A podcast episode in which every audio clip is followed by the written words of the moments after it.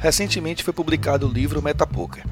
Nele, o autor Marco Nakarato faz várias reflexões acerca do tecnicismo que envolve o poker atual. Hoje iremos bater um papo com Marco para debater um pouco sobre essas ideias trazidas por ele. E aí, podemos dar as cartas?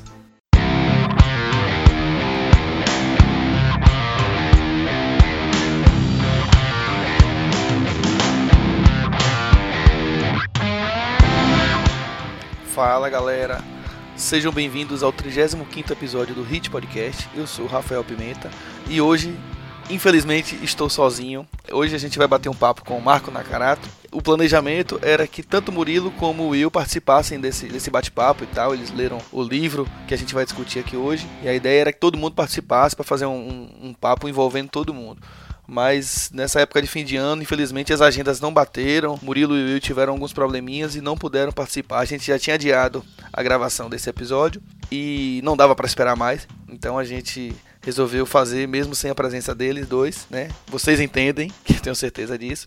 E hoje eu vou bater um papo com o Marco Nakarato sobre o livro recente que ele publicou, né, o Metapo, que é um livro muito interessante, né, e vocês vão ver por que, que o livro é tão interessante. A gente vai discutir algumas reflexões, algumas ideias que ele trouxe nesse livro. De publicação nacional, a gente tem pouca coisa publicada aqui sobre o poker e é algo que a gente tem que valorizar. Então hoje vamos bater, bater esse papo com ele aí, que é um cara muito inteligente, com muitas ideias novas e interessantes sobre o poker. Além disso, essa é uma, um episódio especial, porque recentemente o Hit completou 3 anos, no final de novembro. Então é como se fosse um episódio de aniversário né? Mais um motivo para a gente comemorar o episódio de hoje. Antes de começarmos a pauta principal, antes de chamarmos o quadro de notícias com o Will, só gostaria de lembrar rapidamente que a, que a gente tem um grupo de apoio do HIT. Você pode ser um apoiador do HIT, onde você participa das, das montagens dos episódios, das pautas, onde você participa dos nossos grupos, onde você faz comentários é, sobre os episódios que serão lidos aqui nos episódios, você pode ficar mais próximo da gente para poder participar. Né? A gente tem planos a partir de cinco reais, onde você pode fazer esse apoio e ajudar a manter o HIT, que tem seus custos e a gente precisa arcar com eles todos os meses. Clique no link da postagem para poder conhecer mais detalhes. Não vou me alongar muito aqui falando. Você, havendo interesse, dê uma clicadinha no, no, no link sem compromisso para poder conhecer a nossa proposta e participar e ganhar os nossos bônus que a gente oferece lá. Tá certo? Então, sem muita demora, chamo o Will com um quadro de notícias para trazer as novidades recentes do poker pra galera aí. When I met you in the summer my sound We fell in love As the leaves turn brown Vamos, podcast, beleza? Hoje mais animado nesse quadro de notícias aí, completando três anos de hit. Parabéns pra você, é, galera. Três anos de hit, nosso episódio 35. E aqui já começar com dois agradecimentos. O primeiro a eles, Rafael Pimenta, Murilo Barreto. Agradecer a vocês por fazer parte dessa família. Nós que estamos tão distantes e comemorar três anos é uma marca importante. Parabéns! Vamos, Hit Podcast, a voa, Hit. E hoje nada mais especial também que agradecer ao Metapoker do Marco Nakarato. Que livro, hein? Eu ainda estou degustando a leitura, Marco. Agradecer aqui pela sua dedicatória. E no quadro de notícias não pode faltar, deixar né, as notícias nacionais, internacionais, aquilo que ficou marcado aí na galera. E abemos campeão, Saulo Sabione, já conhecido aí do field jogador do Switch Team, é o novo dono do título de campeão brasileiro de poker, é isso mesmo. E ele é o novo também primeiro bicampeão brasileiro da BSOP Milhas. Isso mesmo, ele que venceu no ano passado a edição do Main Event. Esse ano se consagrou aí pelo ranking geral, 3.617 pontos, o campeão brasileiro de poker 2018. Além da façanha, levou um bracelete de prata, ganhou todos os bains do Main Event em 2019 e uma Ford Ranger aí de 200 mil, a Ford que foi uma das patrocinadoras oficiais desse ano, BSOP Millions, parabéns, os vencedores campeões brasileiros de Omaha, foi o José Carlos Belém Latorraca, o Belém aí conhecido da galera, e no ranking de mix pense em um ranking de Mixed Games. Estamos falando do regular e tricampeão da modalidade, José Roberto Einstein. Parabéns aí aos campeões brasileiros no registro aí. E é claro, a gente não vai deixar aqui esquecer dos demais aí, alguns dos grandes nomes do BSOP Millions, esse que foi realizado esse ano no Golden Hall do WTC Sheraton, São Paulo, o maior evento de poker do ano na América Latina, 43 eventos, 12 milhões garantidos, a maior premiação garantida na história do poker brasileiro. E alguns nomes que a galera conhece aí, o Alisson, e Alisson, né, paranaense aí que cravou o evento 3, o Day High Roller, parabéns aí, Alisson, vencedor, nosso conhecidíssimo João Simão, gravou o Six Render de John Marra, High Roller da série. Também Padilha, que puxou Padilha também é a máquina, qualquer lugar ele puxa um Padilha que gravou o Six Render de evento 16. O vencedor do torneio de Heads Up, Felipe Rubino. Vencedor do 8 Mix, já acabamos de falar o nome dele, José Arestem, tricampeão de 8 Mix. Parabéns, José Arestem campeão de Omaha, Cadu Champion, conhecido da galera do filho também, parabéns Cadu. O High Roller da série também, João Paulo Gomes puxou esse evento 33. Gabriel Bonfim, nosso baiano, puxou o evento 38. Vamos, Gabriel Bonfim. Não podia deixar aqui a Rebeca Buit, deixa esquecer, né? Puxou Ladies. Bastante emocionada, Rebeca, parabéns. E o campeão do main event, Leoci Carneiro, paranaense, parabéns. E falando da série da Party Poker, ele atacou novamente depois de duas vezes eleito o melhor site de poker aí, operador. Ele conseguiu fazer o maior torneio da história do poker online. Isso mesmo, galera. 20 milhões garantidos no Party Poker Millions Online. 1 milhão garantido para os principais quatro vencedores. Quem formasse ali o Forhanded, né? E esse torneio atraiu 4.367 entradas, um prize que rendeu 21 milhões 385 mil, cinco dias 1A classificatórios, rendeu lá no HU uma situação bastante massa para a história, né? Português Manuel Ruivo jogando pela bandeira da Holanda, fez o HU com Pim de Geode da República de Malta, a bandeira, né? jogador holandês, fizeram um acordo logo no HU estavam mais ou menos equiparados em ficha, garantiu aí 2,3 milhões em prêmio para cada um. E quem ficou com o título foi o português aí, o da conta Chepar. Então, parabéns ao português Manuel Ruivo, dono aí da maior premiação da história do online, com certeza. E apesar do HU aí, dessa história toda que passou batido da galera aí, foi um super curioso evento aí, uma situação que é muito difícil de acontecer, poucas vezes acontece e a gente vai registrar aqui o terceiro colocado, galera, isso mesmo, jogador esloveno Blazeslav, conhecido aí pelo nick Skamare, jogou tri-handed, premiou 1.3 milhões, né? Um milhão a menos que os caras aí do HU. Só que ele fez o que, Carlos? Duplicou, triplicou, quadriplicou, não. 260 mil vezes o seu investimento, isso mesmo. Isso ocorreu porque ele entrou com apenas 5 dólares em um dos satélites aí mais em conta do Party Poker para o evento do Millions. Investimento pequeno, né? Mas a batalha foi pesada. Ele chegou a superar o evento de 5 dólares, passou para um qualificatório de 22. Jogou o satélite de 22, passou para um de 109. Do de 109, passou para o de 530 e do 530 ele cai lá no 5,300, o evento principal 4.377 jogadores e ele fica em terceiro. Para que melhor, né? Tem um cara que jogou mais, que mereceu mais, que esse cara não tem e o cara merece ser lembrado. Parabéns aqui, Blas Gesav. Você já tá na história também e não vai passar batido. Não vai passar. Como não vai passar? Oh, notícia repetida 5 dólares? É isso mesmo, 5 dólares, galera. É, mas essa notícia aqui é bastante emocionante. Essa notícia deu até no G1, galera. Harold McDowell, americano de 85 anos, realmente um homem de sorte. O cara tava lá jogando um pokerzinho no Borgata, Atlantic City. Porque é diferente da galera aqui, um, três cartas, seis cartas bônus, e conseguiu formar nada mais, nada menos que um Royal Straight Flush. Isso mesmo, a gente sabe o quanto é raro conseguir um Royal. A galera que consegue no online registra, tira a print. E o Coroa conseguiu. Esse Royal lhe rendeu nas apostas um milhão de dólares, isso mesmo. Jogou uma mesinha de 5 dólares, conseguiu um milhão um dia após sua esposa, que lutava contra o câncer no fígado, ter recebido aí do seu médico atestado, se livrando da doença, o cara vai lá no cassino com a mulher para comemorar, pega cinco doletinhas, joga e puxa um milhão. Mas é o poker realmente fazendo histórias surpreendentes. Agradecer de novo a vocês por esse terceiro ano, por um ano novo, cheio de paz, cheio de luz, cheio de conquistas. Brasil na cabeça. Vamos, galera, um abraço. Avô a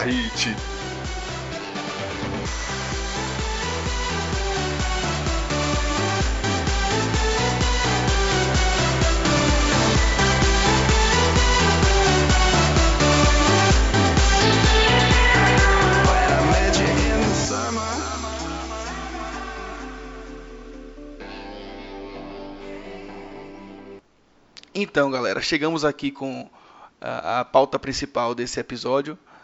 É, já era um episódio que eu já estava querendo fazer há algum tempo, desde quando é, eu tive a oportunidade de conversar com o Marco na Carato pela primeira vez. Né, Marcos, Marco nos fez a cortesia de enviar ah, alguns exemplares da sua, do seu segundo livro, né, Floating Vegas. E eu achei um livro muito legal e tal, e agora eu não podia perder a oportunidade de convidar o Marco para participar é, aqui do HIT e a gente bater um papo sobre esse, esse livro novo dele, né, o Metapoker, que fala de um, não, não fala tanto de técnica, mas faz muitas reflexões sobre o poker. Marco, muito obrigado por ter aceitado o convite, seja bem-vindo ao HIT. Eu que agradeço, cara. Para quem não, não, não teve a oportunidade de conhecer ainda, Marco, ele é autor de três livros, Marco? São três, né? O total são três livros. O primeiro é o Floating in Vegas, que ele é basicamente um relato das primeiras viagens que eu fiz para Las Vegas. Uma forma assim bem solta, né? Não é um, um, texto assim, não é um livro, vamos pôr assim, cabeção. É um livro bem à vontade. Então eu procurei, porque muita gente me perguntava quando eu voltava das viagens como é que como, como é que era, era, e tal a ah, experiência. É. E aí eu procurei é, relatar como é que é esse. como é que é o poker de limites baixos de lá, né? E aí na sequência, três anos depois, eu fiz mais um livro, que foi a viagem que eu fiz para Miami. Float em Miami. É. Miami, que eu percorri alguns cassinos de lá. Esse ainda não tive a oportunidade de ler. Eu li o Float em Vegas. Ah, tá. Então, o, o Miami ele só tem digital, né? Ele ah. não tem versão impressa. Ok. Mas é um livro na mesma linha do primeiro, mas mais pela vontade. Assim, eu tive uma oportunidade, eu estava lá é, a trabalho, né? Eu não sou jogador profissional, então eu estava lá a trabalho. E, e, durante as noites eu resolvi visitar os cassinos. E aí saiu mais um texto, né? Eu falei, ah, vou publicar, vou publicar só digital mesmo. E esse terceiro livro agora, que é o Metapoker, é um, é um livro que eu venho escrevendo desde 2013, né? Sim. E ele demandou muito, assim, eu tive que fazer muitas leituras, é, tive que pensar o que, que eu ia colocar ali, que forma que eu ia colocar ali, e enfim, por isso que ele demorou tanto tempo, né? Ele é um, ele é um estudo assim de, de alguns anos para chegar nesse ponto que, que eu apresentei agora, né? É. Só para deixar uma coisa marcada aqui, esse não é um episódio patrocinado, tá? Na verdade, o Marco ele nos fez a cortesia mais uma vez de enviar essa nova, nova edição do livro e eu gostei tanto desse livro que eu propus a ele a gente bater um papo, se ele, se ele fosse de acordo, né, sobre as coisas que ele trata no livro, porque tem coisas muito interessantes aqui que eu acho que vale inclusive mais de um episódio. Eu acho inclusive que a gente não vai conseguir esgotar tudo que se tem para falar, é, tudo que foi dito aqui no livro em um episódio, mas a gente vai tentar é, pegar os principais pontos aqui. Né? Então era, era uma oportunidade que não dava realmente para deixar passar. Pô, que bom, cara. É, foi muito legal. Eu gostei muito de ter lido o livro. Ele é um livro denso, digamos assim, né? Não querendo chamar Marco de Machado de Assis, mas mas ele é um livro que muitas vezes você pega alguns parágrafos e tem que ler duas ou três vezes para poder se entender o que realmente quer ser dito, porque ele, ele tem algumas, algumas reflexões que são realmente muito profundas, alguns conceitos que você precisa entender direitinho para poder perceber o que é que Marco está querendo dizer. Fala um pouquinho, Marco, quem é Marco Nakarato? O que, que você faz da vida? Quantos anos você tem? Onde é que você mora? Pra galera conhecer você um pouquinho. Ah, tá. Eu sou de São Paulo, né? Nasci aqui em São Paulo. É, capital. Eu, capital. É, eu trabalho com design gráfico, né? Desde muito novo, 17, 18 anos eu comecei com design. Eu fiz escola de artes, assim, mas não é faculdade, nada. E isso me encaminhou pro, pro ramo do design gráfico, né? E, mas nessa época, inclusive, eu, eu, eu já pintava, já desenhava e tal. Queria fazer artes plásticas no final, mas é, eu vi que isso aí não ia dar muito dinheiro, não. então eu acabei caindo para o design gráfico. E nessa época também eu lia bastante filosofia, né? Que eu acho que não é muito recomendável, não. Para quando você é muito novo ler filosofia, é um negócio meio. meio nada a ver. Mas eu acabo, acabei abandonando tudo para por causa do design gráfico e seguir minha carreira profissional em cima disso. Depois de alguns anos no, no mercado, eu montei uma empresa, um estúdio, né, um, um estúdio pequenininho, e a coisa deslanchou. E aí, nos, nos últimos 15 anos, eu venho fazendo. 15 não, né? Vamos pôr aí uns 25 anos, eu venho fazendo isso. Só que de uns 10 anos pra cá, eu retomei o poker, assim, porque foi na foi depois acho que 2003 né que o Moneymaker ganhou e aí aquilo começou a aparecer na mídia é, eu sempre joguei poker fechado né sim quem nunca? É quem nunca né? Mas é assim era mais um jogo de baralho. Como você joga sei lá cacheta. Buraco é. Buraco né? Canastra sei lá. Só que aí quando o poker começou a ganhar visibilidade né? Eu voltei a me interessar e comecei a jogar online e, enfim, é, comecei a gostar muito do poker assim. E aí você percebe que é, é uma dinâmica muito mais complexa e interessante, né? Uhum. A, a do poker. E aí você começa a ler, né? Compra livro, revista e começa a tentar se. Isso aí é 2008, né, cara? Faz muito tempo, 10 anos aí. Foi nessa época aí que eu comecei é, ter oportunidade de ir para Las Vegas e aí aí surgiu o primeiro livro e enfim fui fui meio no, no essa coisa do poker foi andando né e por isso que uh, depois do lançamento do, do Vegas aí começaram a me chamar para escrever né nessa época também eu retomo eu volto a pintar volto a desenhar volto também a ler filosofia e aí eu começo a achar algumas relações né, entre o jogo e o que eu estava escrevendo e filosofia e aí comportamento humano. É. é. que tem muito a ver com o comportamento humano. Enfim, é, eu acho fascinante assim. Então isso que me moveu para escrever esse livro e publicar ele agora, né? Legal. Só um efeito sonoro para lhe acompanhar, ó. aí sim. Saúde! Deixa eu te perguntar uma outra coisa. É, fala um pouquinho dos bastidores um, do, do, livro, né? O, o, que é, o que foi o trabalho de pensar nesse livro, de escrever o livro, a dificuldade ou não em publicar o livro. Fala pra gente um pouquinho como foi construir esse livro até a data da publicação dele. É, então, é, vou tentar ser rápido, mas assim, é, quando eu comecei a ler bastante coisa sobre poker, né? Li os primeiros livros que saíram aqui, principalmente os publicados no Brasil, comecei a ler isso. E na experiência de jogo em si, começam a surgir algumas coisas que você não vê correspondência com aquilo que você está lendo, né? Sim. Acho que para a maioria acontece assim, né? É, quando você vai pro Poker Live, é, é, é, isso aí. É exatamente isso, né? Você começa a seguir, Parece um outro jogo. Parece outro jogo. Quer dizer, Fica uma distância entre a teoria e a prática. Exato, fica. Pronto, você resumiu bem. Fica uma distância grande entre a teoria e a prática. É, só que, é, ao mesmo tempo, assim, você percebe que aquele conhecimento que você está adquirindo, né, que está no livro tal, se você consegue aplicar ele na, na prática do jogo, aquilo tem uma correspondência. Mas tem muita coisa que fica fora. E, enfim, é, alguma intuição em algum sentido me levou, me levou, é, me levou para algum ponto de começar a questionar algumas coisas, né, que já estavam dadas, principalmente na parte técnica assim do jogo. Quer dizer, eu não sou nenhum jogador excepcional, é, campeão de bracelete, nada disso, né? Nos limites que eu jogo eu consigo é, ir bem, mas eu comecei a colocar isso no papel, né? E até é, quando eu lancei o, o, o Floating, né, o primeiro, é, eu mandei para algumas editoras, mandei ler o, texto e tal, e os caras não gostaram muito, porque o, é, o relato em si, né, ele é muito cheio de é, algumas situações de jogo e de exemplo, bebida, hum. É, sabe essas coisas? E, e no, no Brasil, naquele momento. Coisas um... que a galera queria afastar do, da, da ideia é, da imagem do jogo, né? Porque o jogo sempre ficou muito ligado a essa parte do, do jogo de azar, né? Uhum. Então eu recebi várias críticas. Assim. Isso não foi pra mídia porque foi o, o meu trato, né? Com editora. Com, com Você vai deixar o negócio mais higienizado. Exatamente, é.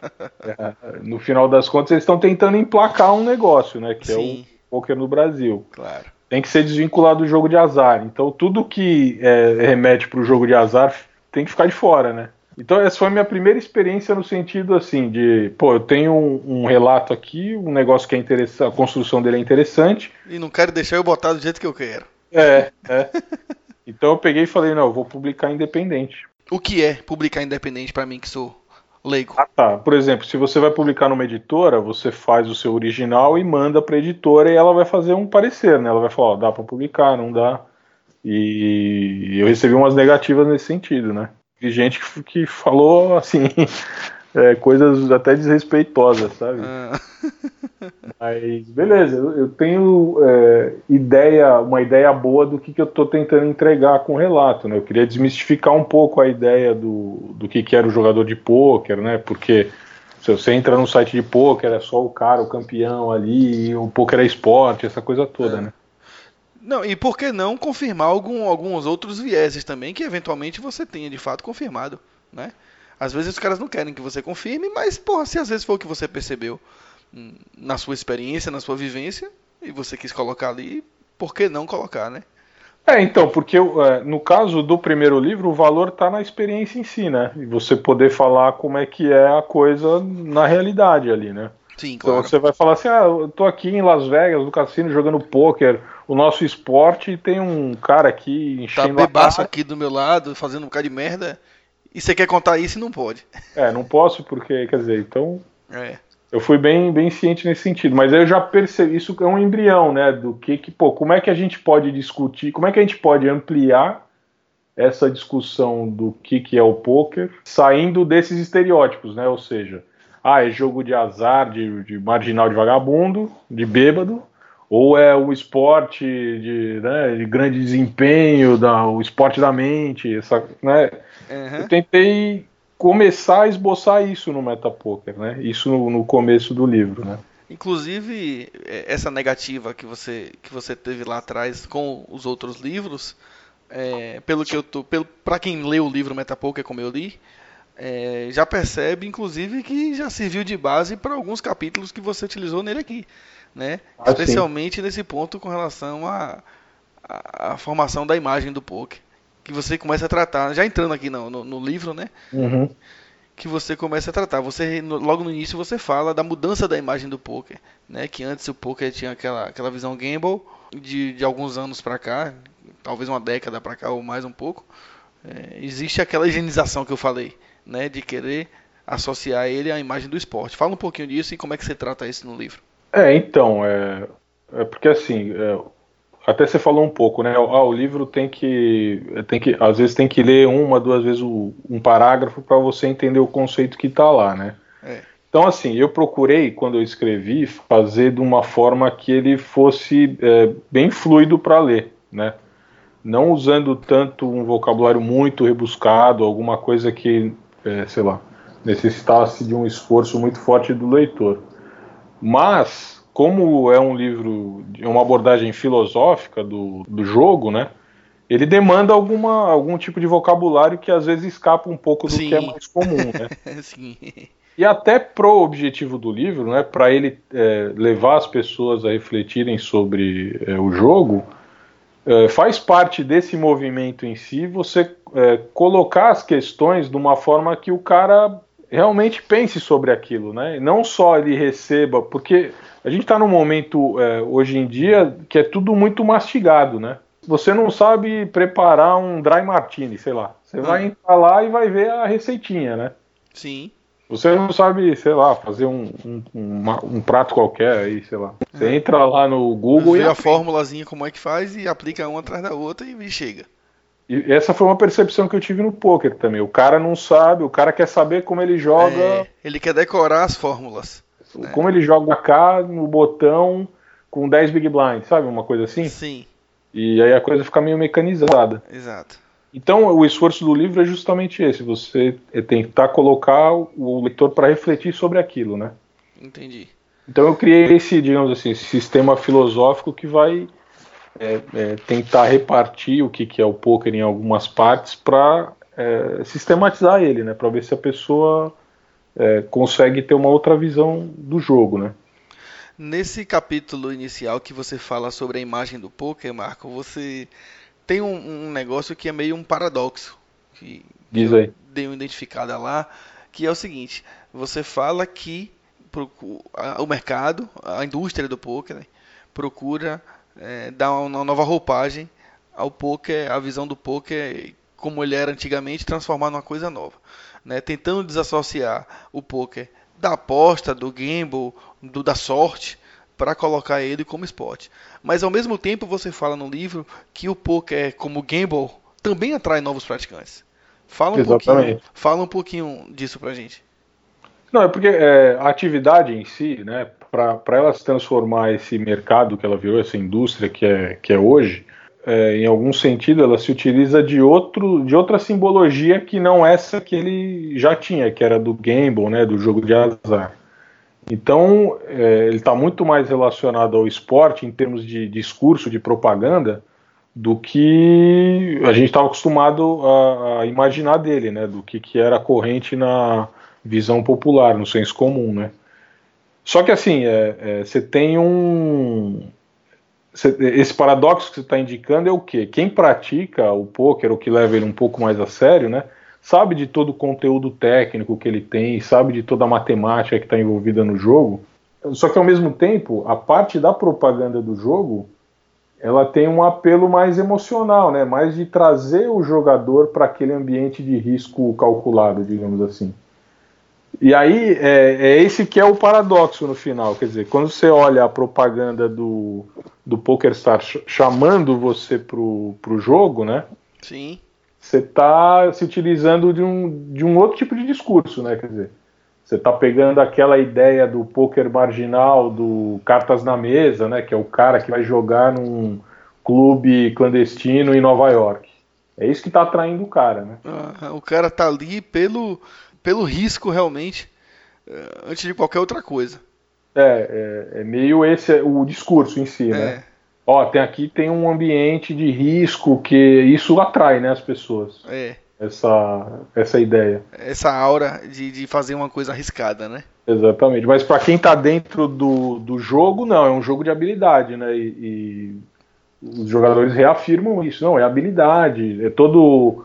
É, em outro sentido, né? É, por exemplo, se você entra no site, acho que da CBTH, ou se você faz uma pesquisa na internet, você vai achar vários é, laudos né, de, de, estudiosos que foram lá e pesquisaram em cima do poker para dizer que ele é jogo de habilidade, né, que, ou seja, que ele não depende exclusivamente ou predominantemente da sorte, né?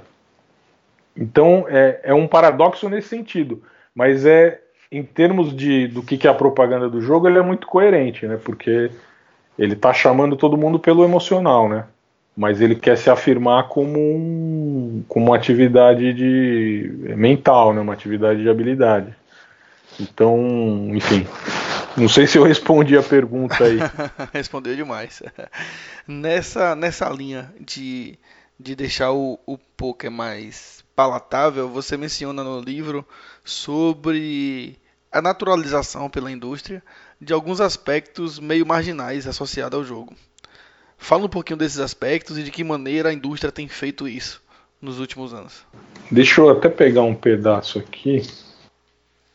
Vou pegar aqui também para ele acompanhar. É, eu cito um pouco é, a parte. Por, uh, vou dar um passo atrás primeiro. Né? Quando você faz uma propaganda, né? Por exemplo, uma propaganda que nem eu cito no livro, uma propaganda de margarina, sei lá. É, você fala muito. Você, você já. É, isso é do desenvolvimento da propaganda, né? Eu posso falar bem até disso porque eu sou do ramo, né? Eu trabalho com, com propaganda, com design gráfico, enfim. Você sabe bem que de, determinado, em determinado momento do desenvolvimento da propaganda, você para de vender o produto, né? E você começa a vender a ideia. Ou Sim, seja, exato. você quer trazer o cara não- para aquela experiência. Você não de- vende o produto, você vende a experiência que o produto traz para a pessoa. Exatamente. Então, a propaganda de margarina é bem. É, é um exemplo bom, porque quando você fala propaganda de margarina, todo mundo já imagina a família feliz comendo, tomando café da manhã, né? Exato. Quer dizer, você está vendendo essa ideia de felicidade, né? Você está vendendo a felicidade ali, aquele momento, né? Você está passando uma sensação. Em cima daquela simbologia que você vai colocar a marca embaixo, né? É Então, isso aí. com o poker aconteceu é, parecido, né? Como é que nós vamos é, apresentar uma imagem positiva do jogo? Então vamos, vamos ver o que, que tem aí para a gente é, puxar isso, né? Foi a ideia de esporte, né? Porque, porque é uma competição, ele tem similaridade com, com os esportes, né? Porque é típico da competição. E aí o torneio ele encaixa muito bem nisso, né? Porque é, é a competição em si, né? Você elimina um jogador e vai afunilando.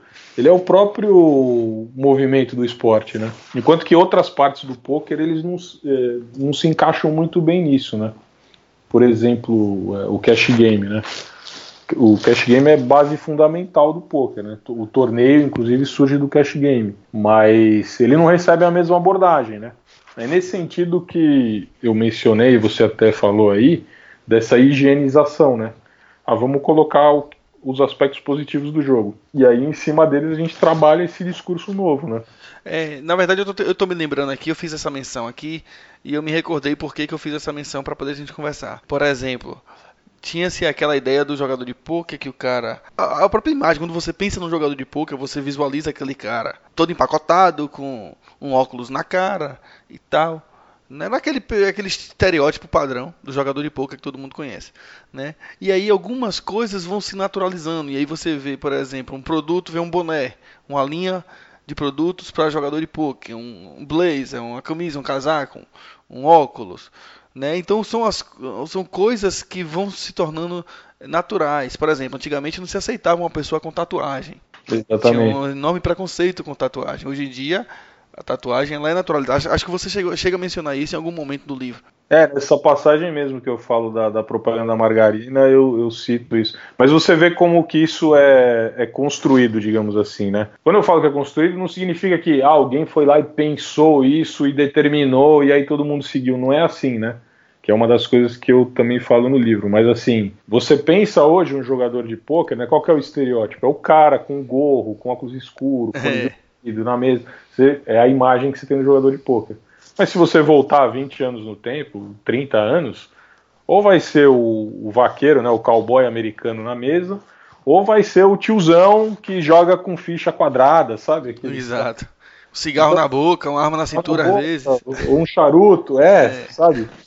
Isso é o, é o- é o estereótipo, né? E esses estereótipos eles são construídos com essa naturalização, né? As, as coisas vão, vão se tornando naturais, né? Até no livro eu falo, é meio um, é um blefe que a sociedade aplica. É, achei legal esse termo que você colocou. Então, é, várias pessoas me falaram sobre isso, as pessoas estão lendo, né? É legal demais. É um blefe que a sociedade. Ela mesma é, porque é, é, é, existindo no mercado, você consegue comercializar aquilo, você vai trazer os pontos positivos daquilo, ou quando você traz o que é, vamos pôr assim, negativo né, daquilo, como no caso do apelo ao risco né, que o jogo tem.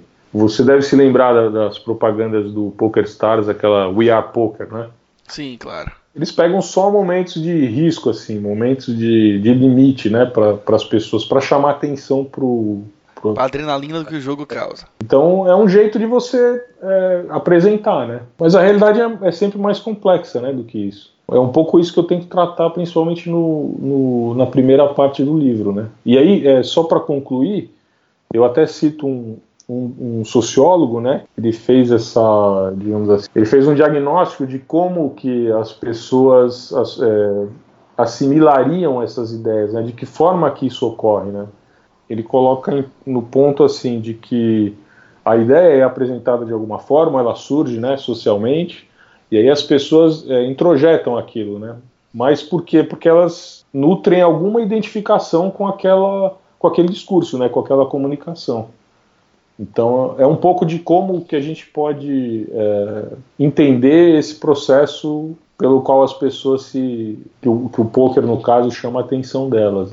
Mas, lógico, cada um é um indivíduo, né? Isso, como as sociologias no geral, elas tratam de fenômenos de grupo, né? O que ele tentou fazer uma ponte, né? Entre o que, que é o indivíduo dentro do grupo e por que, que ele assimila aquilo, né? Eu acho que um, um ponto chave desse capítulo que você fala demais do poker é a percepção da indústria do poker como um produto. Na hora que eles enxergaram o poker como um produto, eles pensaram de que maneira aquele produto seria comprado pela sociedade e venderam aquele produto com aquela cara. Então, no momento em que eles enxergaram o poker como um produto, a gente consegue perceber alguns, alguns, algumas características que a indústria utilizou para abordar o poker como tal. E aí eles vendem com a cara que eles querem. E, por exemplo, eles mudam a imagem que a gente que as pessoas tinham do poker.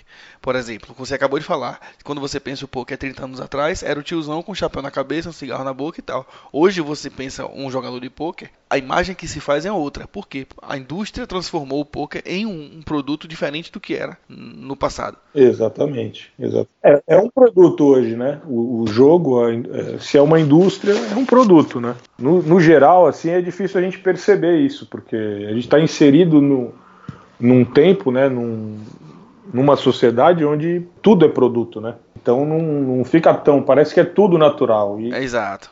É. Se você não, não, não olhar para ele com essa cara, com essa com esse filtro, ou já antenado para algo que estão lhe vendendo, você não percebe.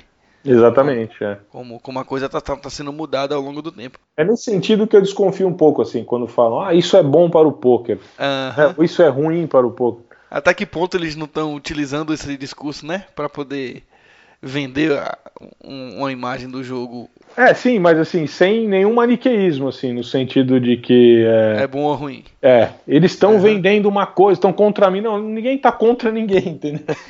É só como o processo funciona em si, né? Olha, isso é um produto, eles vão trazer alguns atributos ou vão trazer algumas simbologias que com as quais você vai se identificar, né? Mas é Sim. um produto. Então, quando o cara fala assim, é, ah, isso é bom para o poker, é meio estranho porque baseado poker, em quê? É, é, o poker, é, sei lá, uma instância, vou falar uma palavra besta, mas é uma instância metafísica, né?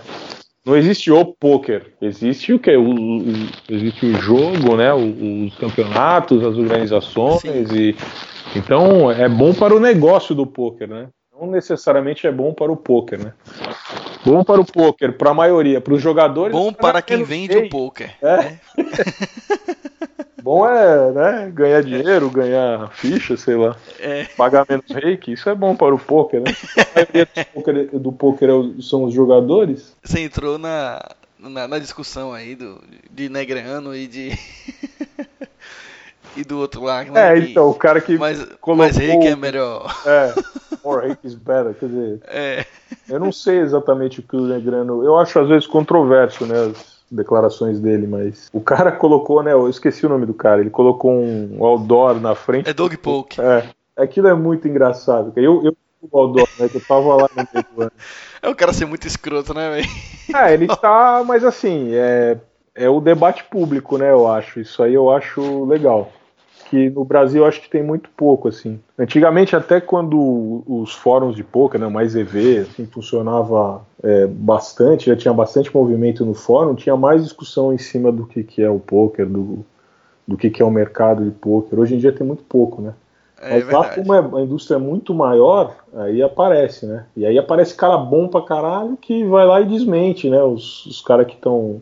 Os figurão já.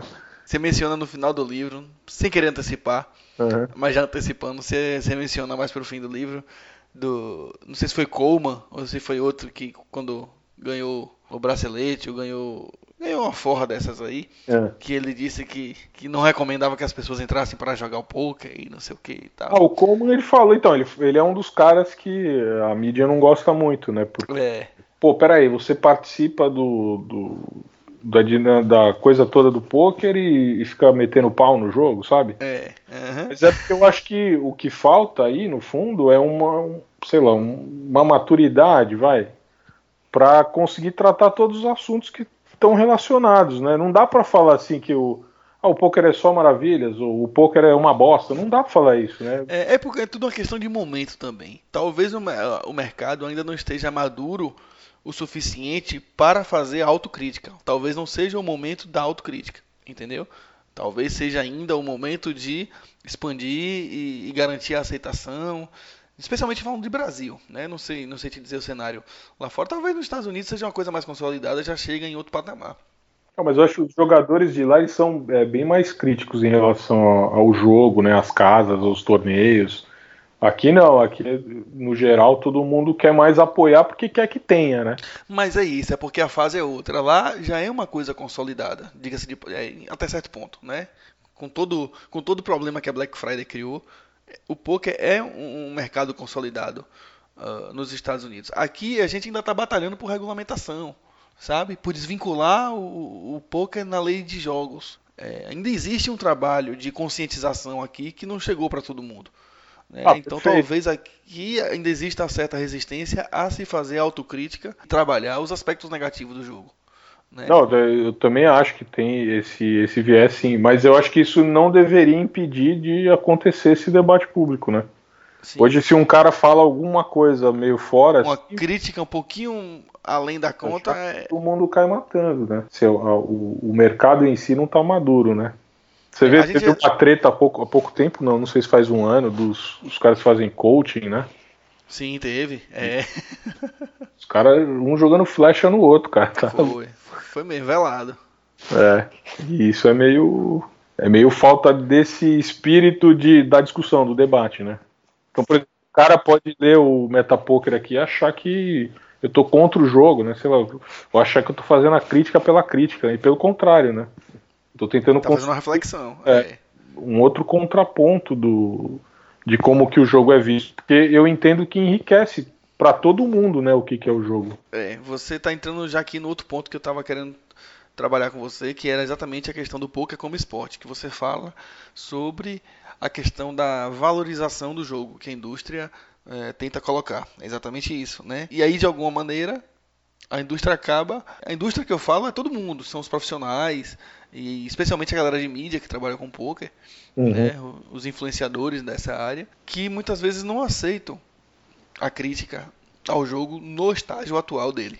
Não sei como vai ser, sei lá, daqui a 10 anos, com a coisa um pouco mais consolidada, e aí todo mundo disposto a trabalhar algumas áreas. Eu, há algum tempo atrás, falei com algumas pessoas, inclusive com você eu falei, porque no, site, no seu site, no site de mesmo nome do livro, Metapoker, uhum. você fez dois posts muito interessantes e que eu queria transformar eles em um episódio. E eu ainda não consegui.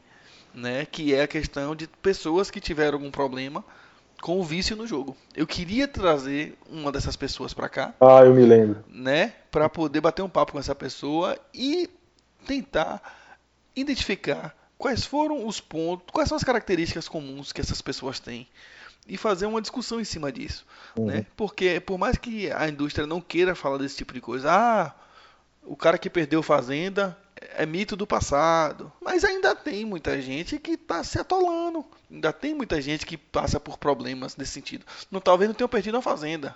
Mas às vezes perde uma moto, às vezes perde um carro. Né? É, às vezes perde a vida, né? Assim, não. Às vezes perde a família. social, né? Perde família. Tal. Tem um relato muito bom, Rafael, no livro do Mágica. Que ele ah. conta a história de um cara no, no livro dele, que o Sim. cara se afundou, tinha empresa tal, e o cara se afundou, velho. É, é importante falar disso em algum sentido, não para falar que o poker é ruim, sabe? Para tentar abarcar mais coisas, né? Porque Exatamente. É eu estou tentando trazer esse tema para o HIT e eu ainda não consegui porque as pessoas que eu tive contato não estiveram dispostas a, a dar o seu relato, talvez por algum receio e tal. Né? Inclusive, digo aqui a quem ouve a gente que quem tiver alguém disposto a bater um papo sobre isso com a gente, estamos aqui de portas abertas para fazer um episódio nesse sentido. Já estou querendo fazer algum tempo e não consegui. Uhum. Né? Que é exatamente trazer um relato de uma pessoa que teve algum tipo de problema como esse, sério, em sua vida relacionada diretamente ao poker, entendeu? E é um aspecto que a gente tem que falar. Quem frequenta, com certa, quem vai em, com certa frequência em casa de poker e conhece os jogadores de poker, sempre vê um caso ou outro de alguém jogando mais do que devia, gastando mais do que devia no jogo e com algum tipo de problema. Às vezes são problemas que são rapidamente resolvíveis, mas às vezes são uma coisa que, que gera uma consequência maior na vida do cara. Não, é. era mesmo. Eu conheço... E a mídia parece que não gosta de, de, de, abordar esse tipo de coisa, que é uma coisa que existe. É, inclusive para desmistificar algumas coisas. A gente já falou disso aqui algumas vezes, mas eu acho que é a oportunidade da gente falar de novo. Que é a questão de que, ah, porque o poker é um jogo que vicia. E muitas vezes bater um papo sobre isso vai mostrar que no poker não é um jogo que vicia. É uma pessoa que às vezes já teve problemas com outras coisas e que o poker é talvez a válvula de escape daquilo. Às vezes o cara já tinha uma propensão, por exemplo, a ser viciado em bebida. Às vezes o cara já tinha problemas com outro tipo de jogo, com apostas em futebol online. E o poker acabou sendo a válvula de escape para o cara extravasar aquela propensão ao vício que ele já tinha. Então, você bater um papo com pessoas que têm esse tipo de problema pode desmistificar isso ao contrário do que essa galera pensa, que vai acabar reforçando aquele estereótipo do, do, do jogo que causa vício, etc, etc. É, essa, essa questão do vício, Rafael, eu vejo assim, né? Claro, qualquer atividade você vai achar algum nível de, é, de gente que está entregue para a atividade de uma forma que ela está disposta. Não é saudável, é. É, que assim, é, desde o cara que é workaholic, sei lá, Sim, até o trabalho do cara pode fazer é. mal, por mais que seja uma coisa legitimada pela sociedade. É, por exemplo, não tem um, um pessoal que faz plástica atrás de plástica Sim, e aí a pessoa exato. desconfigurada, assim, ela perde até expressão né, no rosto. É, exato.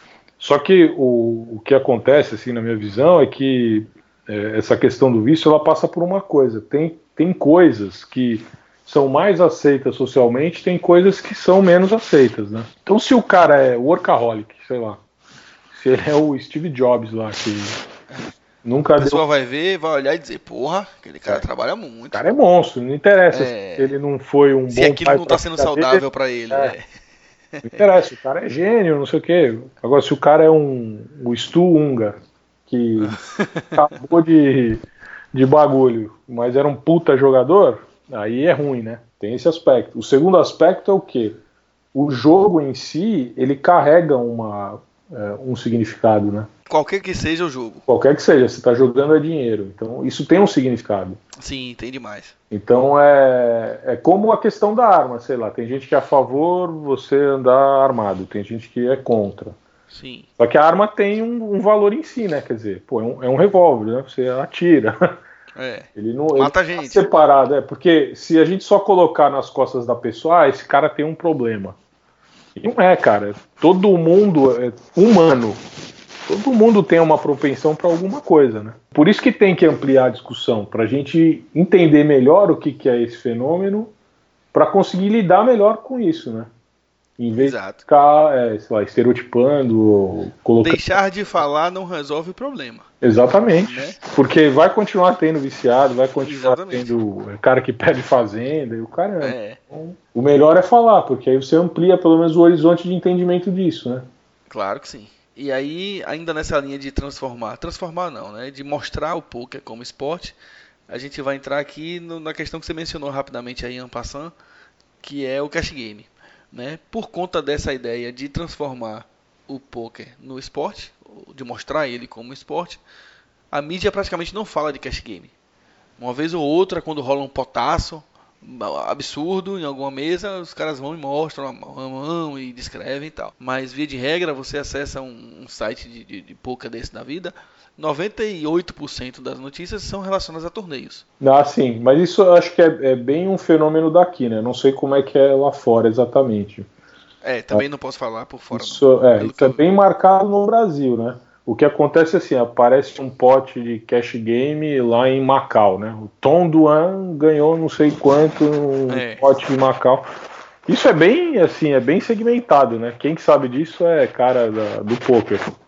Mas quem tá de quem entra lá no G1, no UOL, para ver notícia de poker, não vai ver isso. Nunca vai ver nada do Cash Game. É, o que vai aparecer é, sei lá, Bruno Foster foi para a mesa do Campeonato Mundial de Poker, né? Isso aí é notícia. Brasileiro ganha bracelete, não sei da quanto. Exatamente.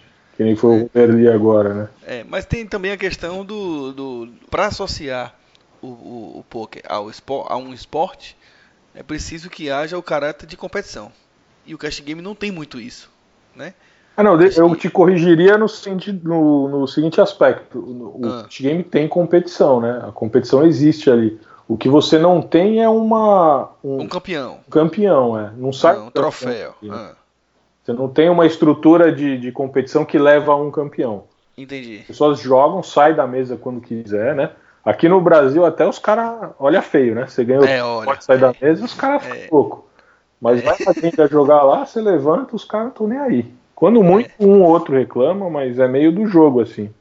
É, mas você acha que essa falta de, de ter troféu, de ter um campeão, de ter um vencedor, é algo que influencie no fato dele ser ignorado pela mídia? Ou é, é só mais uma característica? Ou- Ah, não, ali, é, então, no, no livro o que eu estou tentando fazer é um diagnóstico, né? Então eu estou tentando abarcar o máximo que eu consigo de entendimento do que, que é a realidade do jogo. E o cash game está na realidade do jogo, né? Ah, sim. Não tem, não tem como dissociar. Além disso, quando você lá atrás falava que fulaninho perdeu uma fazenda, É. ele só pode ter perdido uma fazenda num cash game. Ele não pode ter perdido a fazenda num torneio. Né? Até É, pode, é, então. mas não era normal. Porque o torneio é uma coisa recente, né? E o torneio É. surgiu do cash game, né? Exato. E as, as, perdas, as grandes perdas financeiras que a, a indústria não gosta de falar estão diretamente relacionadas ao cash game. É mais um, mais um fator que faz com que a mídia, de alguma maneira, deixe o, o cash game um pouquinho mais escondido do que os torneios. É, mas sabe, que nem eu falei pra você, só pra gente tentar concluir essa parte aí, é, não, não, nunca é uma questão de, de, sei lá, vamos colocar maniqueísta, né? Que nem eu falei de certo de errado. Mas assim, você tem uma empresa, você quer vender seu produto, você não vai depreciar o seu produto, né?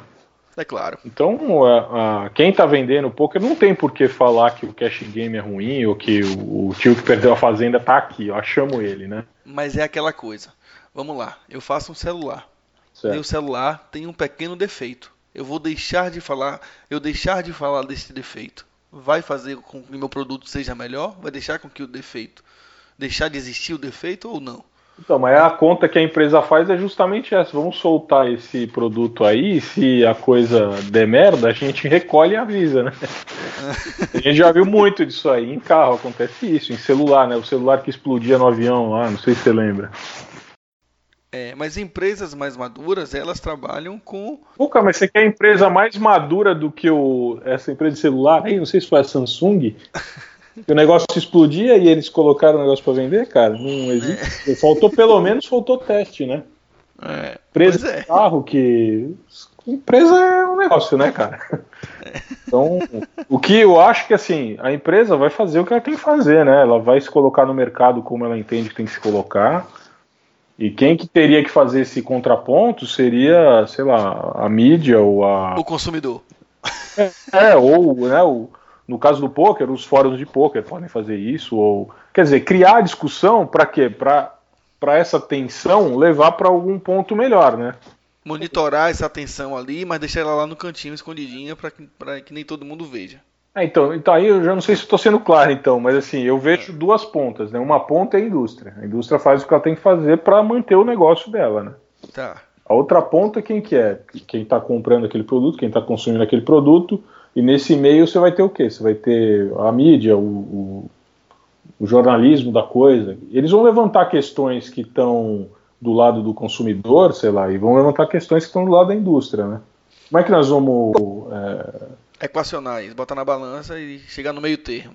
os jogadores têm que se colocar, né? Eles têm que se. É um pouco do que eu tô tentando fazer, assim, em relação ao livro, né? Tentar abrir um pouco essa perspectiva para Pô, todo mundo pode olhar, ter um senso crítico em relação ao, à atividade que, que gosta de fazer. Pô, eu gosto pra caralho de jogar poker. Agora, só porque eu gosto, eu não vou. é, não vou construir, conseguir construir uma crítica, ou não posso. Exato. Crítica. Vou fechar os olhos para algumas características ruins que eventualmente ela possa ter, É. né? ou é, características que não me atendam ou que, né, sei lá, enfim, é, a discussão é mais complexa, né? Só que eu entendo que essa tensão que vai causar um resultado melhor naquilo, né? Eu acho que essa que é a ideia. É, é o que faz as coisas melhorarem. O produto melhora a partir de, de críticas e de resoluções de eventuais problemas que, que É, aquele produto tenha. Falando em mercado, é, é um jeito, né, de melhorar o produto. É esse. Exato. Outro trecho muito legal que você fala no livro, é, talvez para mim um dos mais interessantes, é que você coloca, você explica como que o poker não cabe na definição de esporte. Que o poker é maior do que a própria definição de esporte. Isso para mim é muito legal. Explica aí um pouquinho para a galera o porquê que você disse isso no livro. O que eu tentei é, fazer ali foi o quê? Mostrar elementos que é, conseguissem, né, de forma argumentativa, mostrar que a realidade do poker é mais complexa do que simplesmente a gente determinar que ele é esporte, né? O que eu estou fazendo ali não é dizer o poker não é esporte. E nem estou afirmando com todas as palavras que o poker é só jogo, né? O que eu estou tentando falar o que, que é que o esporte está inserido no jogo, ou seja, o jogo é anterior, né? ele é uma instância anterior ao esporte, né? O, o, o esporte só desenvol se desenvolve a partir de um jogo, né? E essa ideia de que ele é um esporte também ela tem outro viés, porque vamos, vamos colocar uma coisa que até o pessoal é, tira bastante sarro assim. Não existe campeão mundial de roleta. Uhum. Não existe ainda, porque uhum. se algum maluco começar a fazer um marketing em cima disso, aquilo tiver apelo comercial e o negócio criar um campeonato mundial de roleta que dê um bracelete. Campeonato mundial, cara. Se você eh, tiver a oportunidade, ou quem está ouvindo tiver a oportunidade de ouvir uma palestra do Cristiano Torezan, é que eu não, eu não sei exatamente qual é a palestra, mas ele é um dos caras que traz essa divisão do que, que é. Onde é que tem isso que eu vou buscar para botar nas, na, nas notas do episódio? Tá, é, eu vou tentar procurar e te passo, mas se tá. você no YouTube colocar o nome dele, vai aparecer algumas palestras, né? A hum. mais acessada deve ser a, a palestra que ele deu no Mastermind. Mas tem algumas palestras que é do curso dele mesmo, de introdução ao poker lá na Unicamp, né? E numa dessas palestras, a maioria delas ele faz isso, mas ele, é, ele equaciona essa ideia de que, olha, tem uma diferença entre brincadeira, jogo e esporte. E aí ele fala, a brincadeira ela, ela não tem tempo né, é determinado, ela não tem nenhum objetivo ali é, na, na, no horizonte de quem está brincando. Ela se desenrola e termina, e enfim, é assim. O jogo já não, o jogo ele já estabelece algumas regras para aquela brincadeira, que é uma coisa, inclusive, que eu trato no começo do, do, da primeira parte do livro. E o esporte seria o que? A institucionalização desse jogo. E aí ele cita nessa palestra, ele fala assim, olha, ele é professor, né? Então tem um quadro negro atrás dele. Aí ele pega e fala, ó, oh, seu é, eu gosto de arremessar o giz no, na base do quadro negro, né? E acertar a base. Se eu conseguir juntar um grupinho aqui de gente que, que arremessa o, o giz na, na base do quadro negro, pô, a gente pode ter um jogo aí. Esse jogo pode virar um esporte, entendeu? É. A gente fez uma brincadeira, aí eu boto a regra de que só posso arremessar a partir de 10 metros, já vira um jogo com regra. Já se alguém der uma taça pra essa galera aí, já vira um esporte. Aí pronto, é. é. Dizer, a coisa se institucionalizou, ela já tem essa carga de esporte, né? É. Então é só pra gente ter essa medida, assim, de que falar que, que é esporte, por exemplo, né? E tem. É, o poker em si tem várias características do esporte não quer dizer que ele é uma coisa, sei lá, o sagrada, ou mais é, uma atividade melhor, ou, né? É só uma característica a mais que o jogo acabou ganhando. Ele é, virou esporte. Ele virou esporte por conta dessa força do mercado, né? É, inclusive, inclusive a, a, a prova disso é o seguinte: os caras estão trabalhando aí numa versão de poker que seja mais é, que consiga desvincular ainda mais a questão da sorte ao jogo em si que é Match Poker, se não me falha a memória. Ah, sim, né? é da Federação Internacional de Poker, que até mudou o nome, né? Ela virou Federação Internacional de Match Poker. Ah, foi? Não sabia. É. É, e aí os caras que é um estilo de jogo em que várias, vários jogadores de uma mesma equipe eh, jogam com as mesmas cartas e no final vê se o resultado do, do time ou coisa do tipo, não é isso? São, eles são distribuídos em times, né? E, e cada. Vamos supor que é um time de seis pessoas. Então eles montam seis mesas e cada uhum. pessoa desse time senta num assento diferente. Né? E joga com as mesmas cartas em cada é, rodada. Cada assento recebe as mesmas cartas em todas as mesas. Então ali dá para verificar bem que tem o, esse componente é, da habilidade do jogador enquanto ele recebe cartas e ele tem que fazer um jogo, né? Não, sim, mas por exemplo, o que eu tô querendo chegar, no, no ponto que eu tô querendo chegar é o seguinte: suponha que isso vire a regra e que a sociedade, de maneira geral, enxergue aquele tipo de poker como o poker. Tá. Aquilo ali vai ser um tipo de poker. Outro dia eu contei um torneio da WSOP um torneio da WSOP que envolvia, se não me falha a memória, 19 tipos de poker Uhum. no mesmo torneio, Sim. né? É só para mostrar como o poker só cabe um pedacinho dele dentro do esporte. Existe todo um universo do, do poker fora do esporte, inclusive o cash game, Sim, é. inclusive cash game. Eu achei legal essa reflexão que você fez sobre isso. Ah, tá, entendi. É, é, de fato, assim, existem várias modalidades, né? Essa é o match poker, que é o poker da Federação Internacional, que é o que é, pretende ser o esporte mental, né? Ele, ele é todo, ele é mais, como é que fala? Eles tiram a, a incidência da aleatoriedade, né? Quer dizer, as cartas são previamente já estabelecidas, mas é uma tentativa de deixar ele mais, o mais técnico possível, né? Mais Exato. é, em favor da habilidade do jogo em si. Mas o, o poker que é jogado é o poker que a gente joga, né? Embora a maioria dos- das pessoas conheçam o Hold'em, né? Que nem você citou esse torneio aí que tem 19 modalidades. Eu já joguei é, em Vegas com 16 modalidades. Sai com a cabeça fritando, meu. O negócio, meu, esgota você de um jeito, né, cara? É, pode crer, deve ser puxado demais mesmo. O cara deve sair só o bagaço. Não, e é legal que assim, como é dealer's choice, né? Quer dizer, Uhum. quando você tá no botão você escolhe, tem aquele cara que é o especialista em, sei lá, Badug Aham. high-low. High-low. Mano, que porra é essa, cara? Você sabe mais ou menos, né, os tipos de jogos que tem, Sei. jogo de draw, o jogo, né, o- É, eu sei. Triple draw, single draw. então. É. Eu, por exemplo, gosto de Deuce to Seven, mas É, eu gosto também. eu acho muito louco. É. Meu, tira da cartola um Badug lá que você fala, que porra é essa, mano? É. Você sai da mesa e vai fumar um cigarro, né? Não quero saber É. aí. É, outra coisa que a gente já mencionou em episódios anteriores aqui é que você fala também, você reforça no livro, que é preciso que o jogador de poker ele entenda a matemática do poker e não culpe a matemática, que é uma maneira diferente de lidar com ela, né? Sim, sim. né? Que a gente vê, a gente, o tempo todo a gente conhece jogadores que não lidam bem com a característica que o poker tem, que uma mão nunca é 100% favorita à outra, e ele não lida bem com isso. É, mas é, é porque, assim, eu, é, eu acho que o, a matemática do jogo é clara, né? E quanto mais você se aprofundar nela, mais conhecimento adequado você vai ter. O que, é, o que eu acho que acontece, né, que eu tento abordar no livro, é que, é, no geral, o entendimento que as pessoas têm, os jogadores têm da matemática, ele é meio equivocado, no sentido que é, a matemática vai descrever uma probabilidade do que acontece naquela mão, né?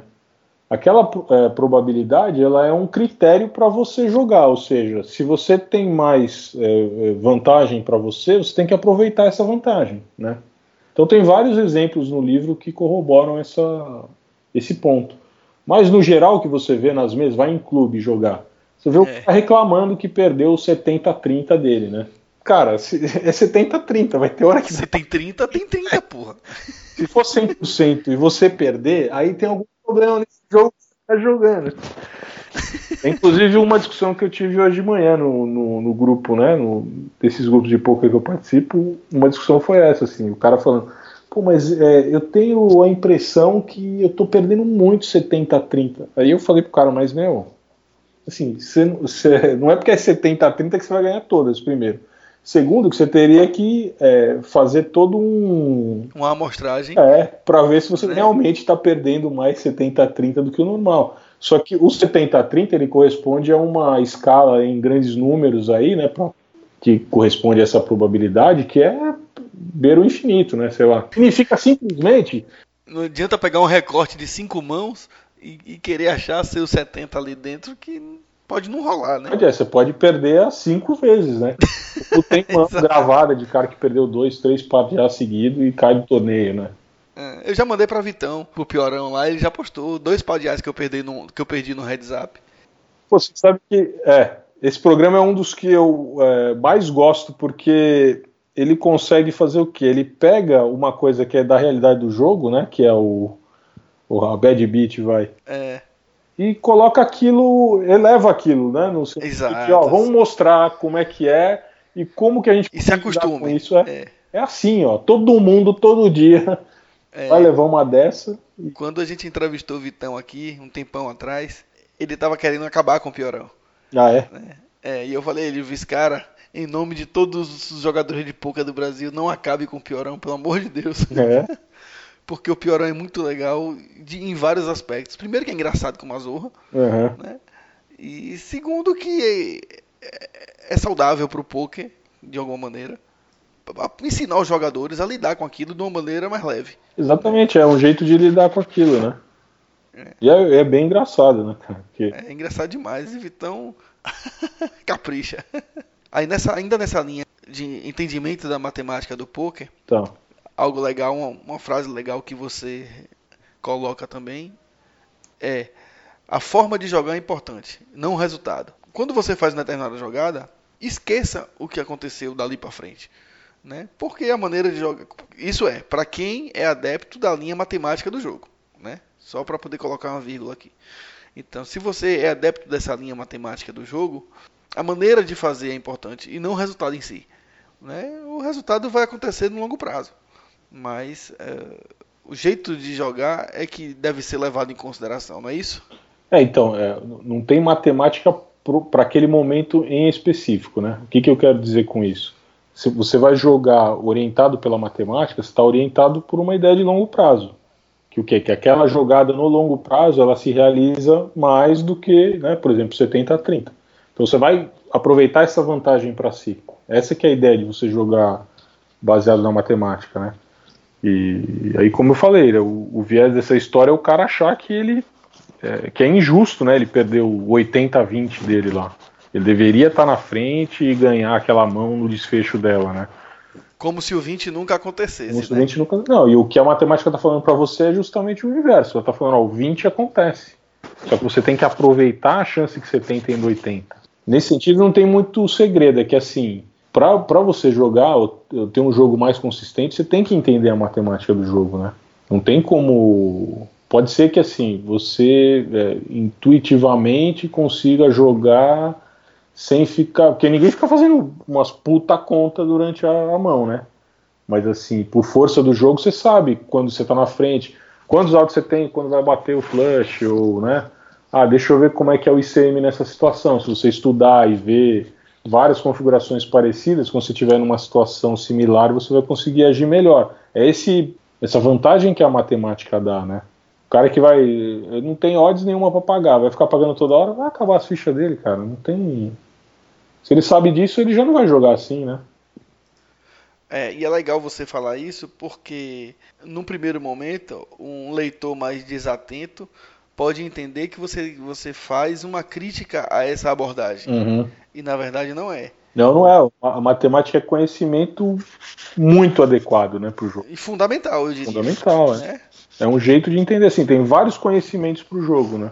Um deles e forte e que domina a, a- as abordagens, né, de estudo do jogo é a matemática. Não dá pra jogar isso pela janela, né? Isso é um puta de um erro. É, mas você faz, fa- mas você coloca uma, uma, uma, frase que é importante, né? Que vai em, em outra linha Tá. de- disso que a gente está dizendo, que é a vamos matemática. esclarecer aí. vamos, vamos bater esse. Não, a ideia é a gente debater esses pontos. Aham. A matemática é uma linguagem a serviço do jogador e não o poker em si. Porque hoje a gente vê a galera, especialmente os times de poker e a galera que dissemina o conhecimento técnico do poker de alguma forma, via coach ou via curso ou sei lá o que, como se o poker fosse a matemática, como se a matemática fosse o poker. E, e quase que não se vê outra coisa além disso. Né? E aí no livro você fala que ele é só uma maneira de falar o poker e não todo o universo do poker. Não existe somente o poker matemático a ser jogado, não é isso?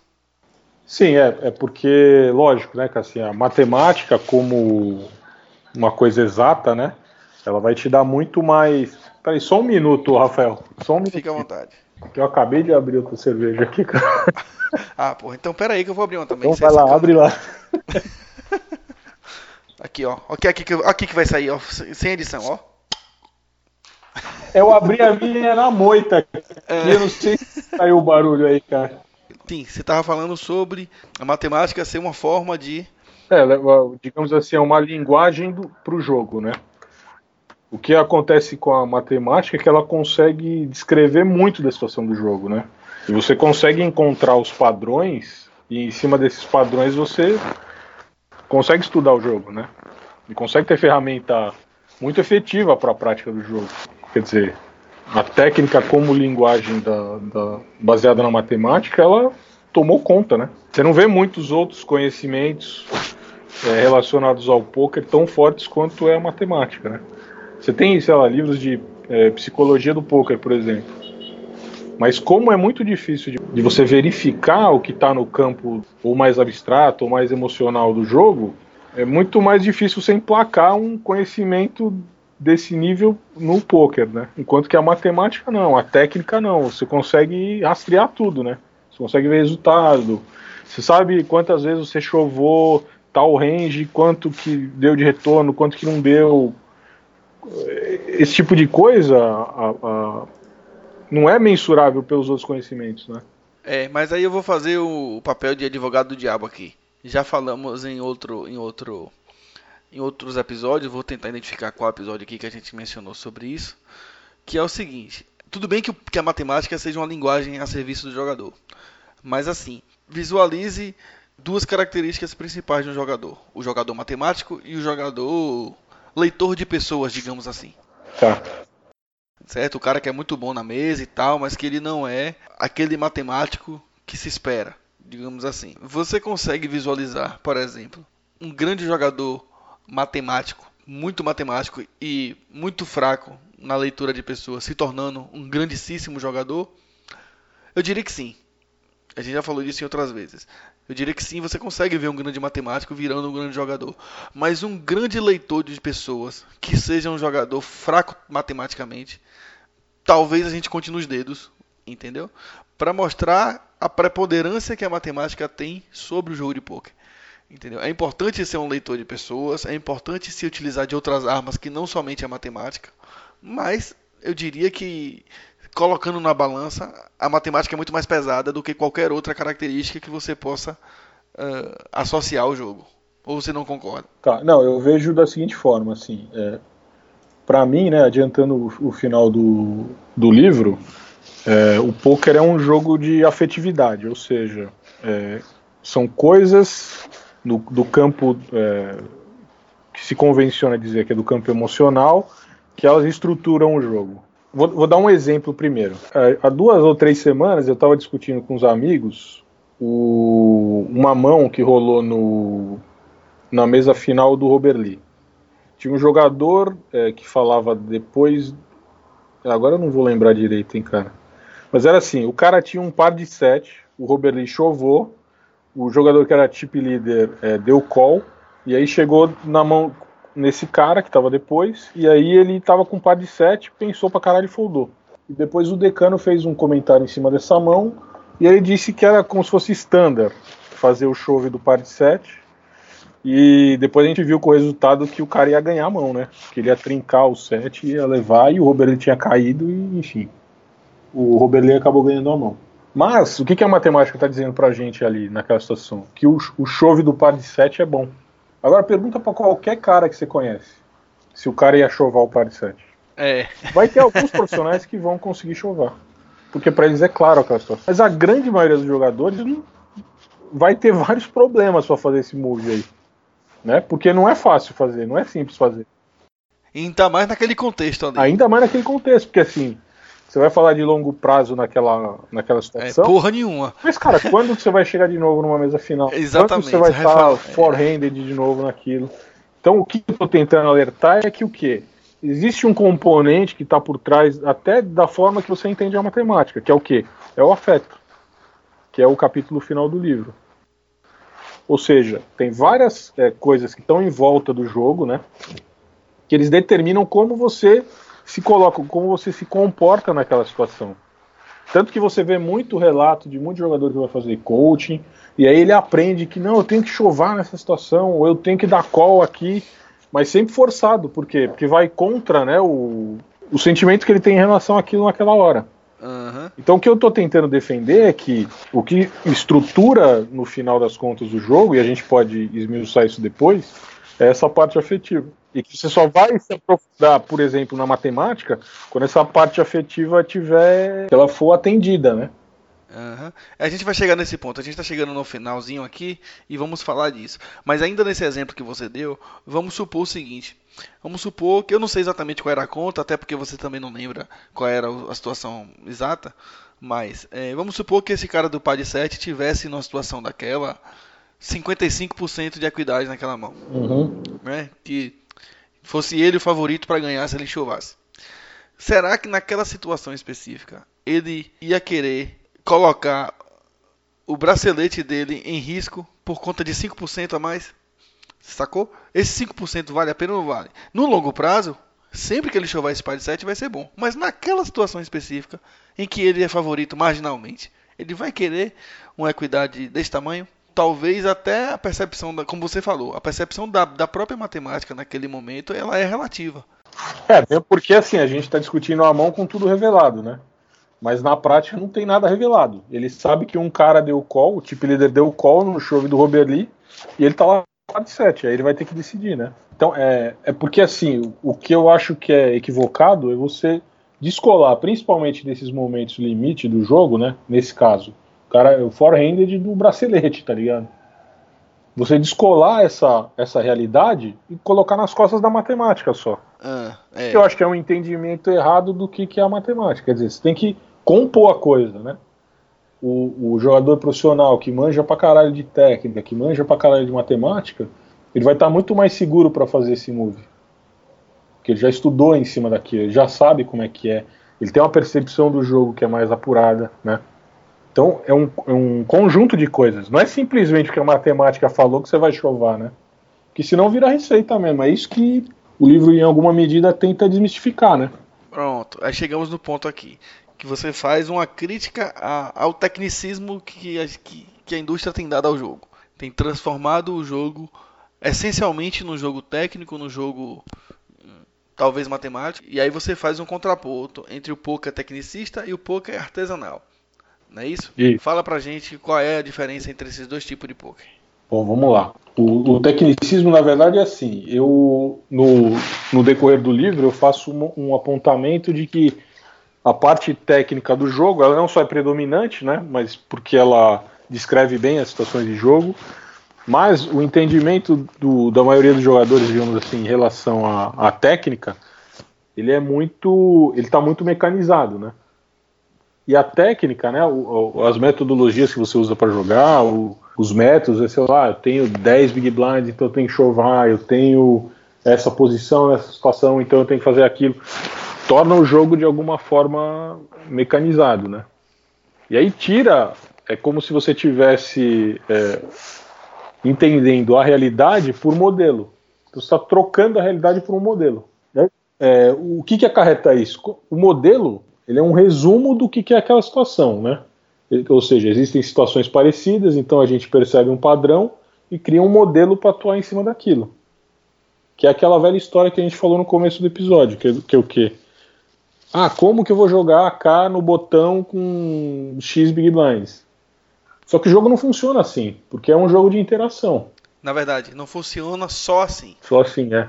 Ele funciona também assim. Isso é, ou seja, seria um conhecimento a teu favor para você usar, e aí ele vira uma receita para você jogar. E aí quando vira a receita, cara, você perdeu o, o que, que é o jogo, né?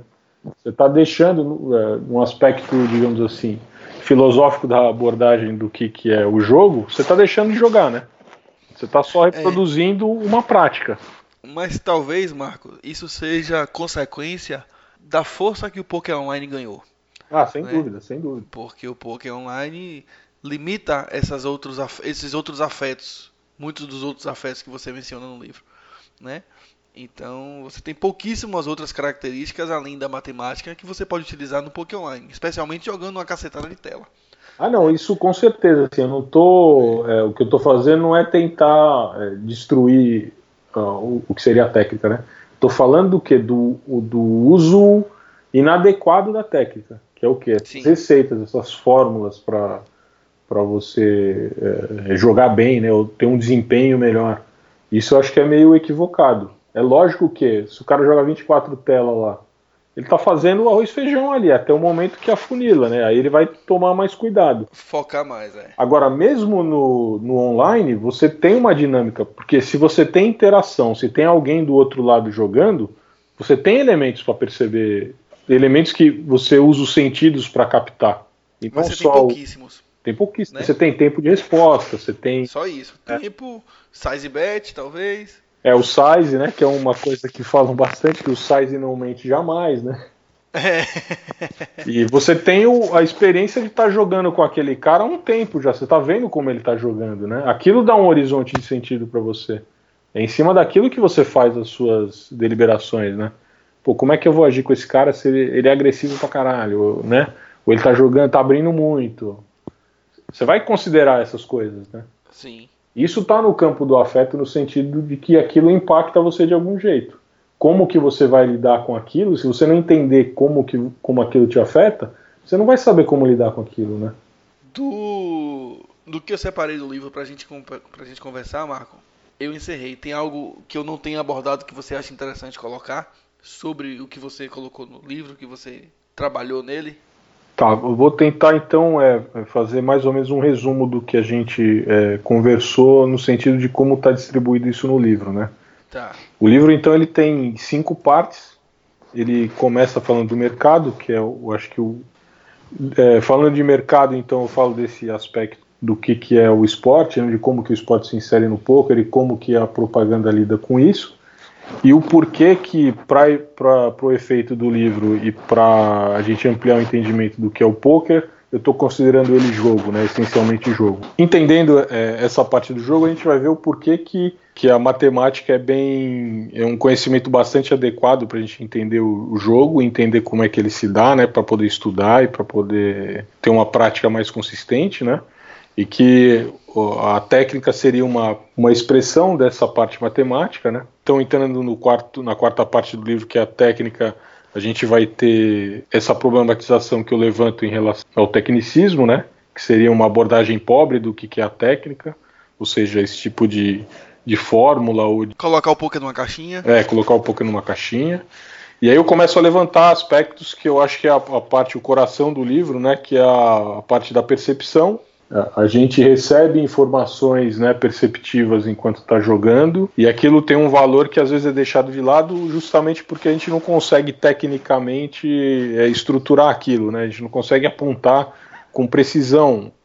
Porque ela é mais abstrata. Que é muito mais, né? Não entra na fórmula que ele desenhou no papel, né? Exatamente. Só que isso, isso para mim tem um valor muito forte, porque assim, se a gente está tratando de um jogo de interação, a mecânica de como você percebe o, o jogo e o, e o adversário influi na forma que você vai jogar, né? Aí, nesse ponto, eu levanto uma parte que eu acho interessante de abordar, que é o que, por exemplo, né, um exemplo que eu dou no livro. O TEL, ele às vezes é superestimado. E da mesma forma, ele é meio deixado de lado. Assim, é ridículo ficar procurando TEL. Ou, né, o cara é bom de leitura, é grande merda. Eu vou fazer o meu GTO aqui e vou acabar com É, se foda aí no seu TEO. Mas é, essa parte da, da percepção do TEO é fundamental, porque assim, em vez da gente entender, que eu acho que é equivocado, você entender o TEO como uma coisa isolada, né? Por exemplo, ah, o jogador, é, toda vez que ele tá blefando, ele pisca, sei lá, né? Uhum. Sim. Cara, isso é muito particular e é muito difícil você delimitar dessa forma, né? Pode ser que vai ter momentos que ele vai piscar blefando e vai ter momentos que ele vai piscar quando tem valor. Então, o exercício seria o quê? Nesse todo onde acontece aquela situação de tel, tem um horizonte todo que você analisa e aquilo vem é, para você de imediato como se fosse um insight, né? É aí que o tel teria valor e não nessa escala de, por exemplo, como o livro do Mike Caro, né? Que ele vai lá e descreve página a página ó, tal Theo é o cara tá sem nada, uhum. então ele vai fazer assim, ele vai agir assado. Isso é uma tentativa de tecnizar, não sei nem se existe essa palavra, mas de colocar isso de forma técnica, que é um puta tiro no pé, cara, porque você não vai encontrar correspondência disso na realidade, né?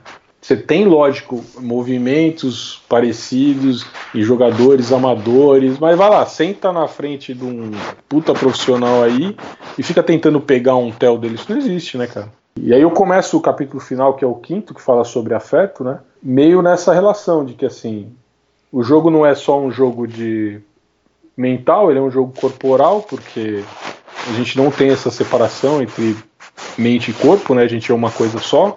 E que por, por conta disso o corpo e, e, a mente trabalham juntos e eles estão é, nessa dinâmica juntos também, né?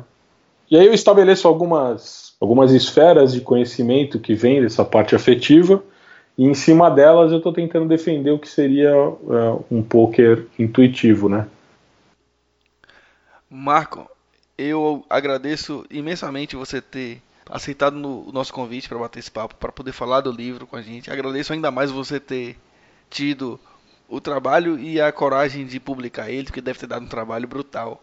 Estudar esses pensadores e associar essas, essas teorias ao poker, que certamente é algo que ainda não, não existia. Como eu já imaginava você é um cara de um papo muito agradável. Eu estou indo em São Paulo em março e espero conseguir arrumar uma noite para a gente sentar e tomar umas duas. Pô, mas é claro. falando do livro e falando de poker mais do que a gente conversou aqui. Ah, mas vamos conversar muito. Eu agradeço aí o espaço. Você sempre foi muito solícito aí, muito uh, sempre de prontidão aí na, em todas as trocas de e-mail, nossas conversas. Eu agradeço demais aí o espaço. E eu espero que assim é, o livro possa ser alguma uma leitura interessante para as pessoas que que jogam, que gostam de pensar o jogo, que gostam de refletir sobre o poker. Né? Eu recomendo demais quem ouve a gente que adquira o livro, vale a pena. É uma leitura muito legal sobre o joguinho que a gente é apaixonado. Né? Vou deixar na, nas notas desse episódio o link para quem quiser adquirir o livro, está no Poker Mundial, não é isso, Marco? É, o livro para compra online é, na Poker Mundial você encontra. E se tiver em São Paulo, quiser comprar ele em livraria, você vai achar na livraria do Espaço, que fica lá na Rua Augusta, dentro do do Espaço Itaú de Cinema. Massa. Então, a galera já sabe aí como é, encontrar o livro. Recomendo demais que, que, que adquiram e que dêem uma lida, vocês vão gostar bastante. A gente tem pouca literatura, especialmente nacional, sobre o jogo, né? Sim. Não me recordo de outro depois de de Léo Belo ter publicado coisas sobre o poker aqui, ainda que não seja um material técnico, é um material mais puxado para a filosofia, mas que ainda assim é uma leitura muito muito gostosa de ler, né? Ela ajuda a entender o jogo sob outro aspecto, né? Sim, exatamente. Ajuda a enxergar o, o poker que a gente lida aí, para quem é amante do jogo, quase que diariamente, de uma outra maneira. Né? E faz parte da evolução como jogador ter essa, essa percepção também. Né? Talvez te mude de um patamar para outro ter essa reflexão nesse momento. É, conhecer nunca é demais, né, cara? Nunca é, nunca é. Nenhuma cultura é inútil e nenhum conhecimento é, é descartável. É. Recomendo demais.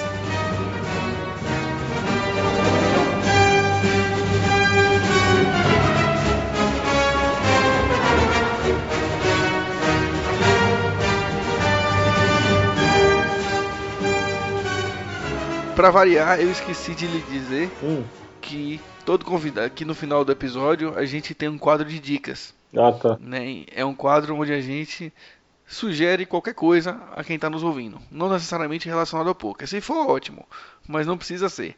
Então, enquanto você pensa na sua dica aí, eu vou dar a minha. Tá ok. Tá? Pode, dar, pode dar aí dois minutinhos para você pensar na sua sugestão. É, a minha dica desse episódio vai ser um, uma única dica, né? Normalmente eu dou mais do que uma, mas essa vai ser uma só. Mas é uma dica muito legal. Que é um episódio do podcast Mamilos, o episódio 173, que é o episódio Eu Não Sou Racista. Né? É um episódio em que elas fazem, elas porque são duas âncoras mulheres, né? então elas fazem o, o episódio para aquelas pessoas que acreditam não serem racistas de qualquer maneira. Né, que já acha que já fazem o seu papel no combate à, à, discriminação racial ou qualquer coisa do tipo, e elas mostram como, ainda assim, ainda com o discurso e ainda com determinadas atitudes, a gente ainda assim pode ser racista. É, explica o que é racismo estrutural de uma maneira muito legal, e eu recomendo demais. Vocês ouçam esse baixem aí no aplicativo de podcast de vocês e ouçam esse episódio, episódio 173 do Mamilos. Eu não sou racista. Vale a pena demais. Pensou, Marcão? Pensei aqui, é, eu indicaria que eu tô achando muito engraçado o Instagram do Pedro Marte, aquele jogador que foi. É, o vídeo dele circulou essa semana. Isso, o vídeo dele circulou e tá, sei lá, tem alguma polêmica aí que eu não tô muito a par, mas é. eu achei muito legal o Instagram dele. Fala é. coisas interessantes. Ele parece meio malucão, mas tem é. algum nexo às coisas que ele fala. Ele inclusive escreveu uma vez para o Metapoker. Foi? Legal. Tenho muita estima pelo Pedro Marte. E tem um cara, um outro Instagram aqui que eu acho legal, só que eu não tô achando, cara. Senão, depois eu passo para você e você põe aí nos, põe, assim. nos comentários. E indico para vocês comprarem o meu livro, pô. Me ajuda é, aí que eu preciso voltar para Las Vegas no meio do ano que vem. Então... Com a ajuda de vocês, lá eu tenho dedicatória no bracelete. Olha! sabe que o bracelete eu acho um negócio feio, né, cara? Eu acho meio é. capona, é... sabe? Vá merda, Marco. É verdade. Eu quero o prêmio, o bracelete eu ponho pra leiloar aí, vai pra algum. É. Eu duvido. Eu duvido você colocar pra leiloar. Não. É só eu ganhando mesmo. Você tem que... Deixa eu ganhar que você vai ver, né? ah, eu achei o Instagram aqui, chama é, Raise Your Edge.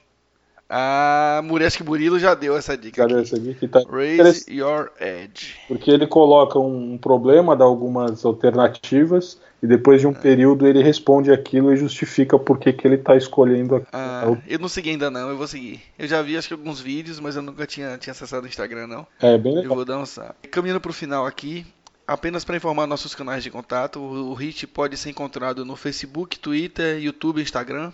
Nem todos nós somos Hit Podcast, exceto no Instagram, que a gente é Hit Underline Podcast. Temos nosso site, que é o www.hitpodcast.com.br. Nossos e-mails, você pode entrar em contato comigo, com o Murilo, com, com o Will. Né? Rafael, arroba Hit Podcast, Murilo, arroba Hit Podcast e o William, com dois L's, arroba Hit Podcast. Temos também uma, uma, página de artigos em nosso site, então quem quiser dar um pulinho lá para poder ver, tem conteúdo técnico, tem outras coisas relacionadas ao poker lá nos nossos artigos. E se quiserem receber nossos episódios em primeira mão, cadastrem seus e-mails no, no nossa lista de e-mails. Né? No nosso site tem um bannerzinho lá do lado direito em cima. Você deixa rapidinho lá seu e-mail e assim que o episódio sair você recebe em primeira mão. A melhor ajuda que você pode dar ao Hit é compartilhar o episódio. Então, se você gostou do, desse episódio aqui, mande para a galera na, na, nas redes sociais, dê um, dê um RT, dê um compartilhamento, mande no, no WhatsApp vai ajudar bastante, certo? Se quiser ser um apoiador do HIT, entre em contato, clique no link da, nas notas desse episódio também. Você pode ser um apoiador do HIT, participar das pautas e dos nossos grupos, entre outras coisas. Quem usa iTunes, quem tem iPhone aí, vá lá no iTunes e dê umas 5 estrelinhas pra gente, certo? Dê sua avaliação. Se você está ouvindo sem ser através de aplicativo de podcast, saiba que existem aplicativos, é muito mais fácil de ouvir, você ouve em qualquer lugar, qualquer hora. E se tiver dificuldade aí, entre em contato que a gente ajuda, certo? Mais uma vez, muito obrigado por ouvir o hit. Marco, mais uma vez, muito obrigado por ter vindo e ter participado. Eu que agradeço, cara. Espero no futuro ter sua participação novamente por aqui. Ah, eu também. Foi muito bom. Valeu. E espero me encontrar em março. Pra gente tomar umas duas aí e falar mais de poker. Com certeza. Você vem pro BSOP? Não tá na não, lista, né? não. Eu tô indo para outro evento. Acho que é janeiro, né? São Paulo. É, eu tô indo para um evento particular da empresa aqui e aí vou ver se eu arrumo uma folguinha para poder tomar essas duas aí com você. Vamos tentar casar. Quem sabe a gente não consegue encaixar um torneiozinho aí de em qualquer canto desse da vida para jogar e, e falar de poker. Beleza, fechado. Grande abraço, galera, grande abraço e até o próximo episódio do Hit Podcast. Falou, até mais.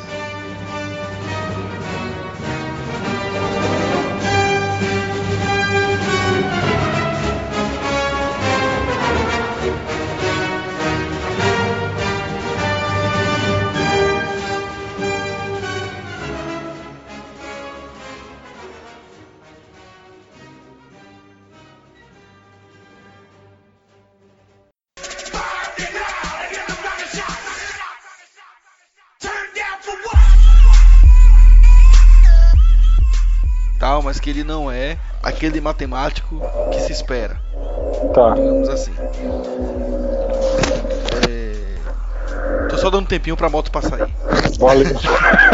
Daqui eu precisava fumar um cigarro, cara. Eu vim aqui na varanda, bicho. Ah, Daqui a pouco eu volto pro quarto lá. tranquilo.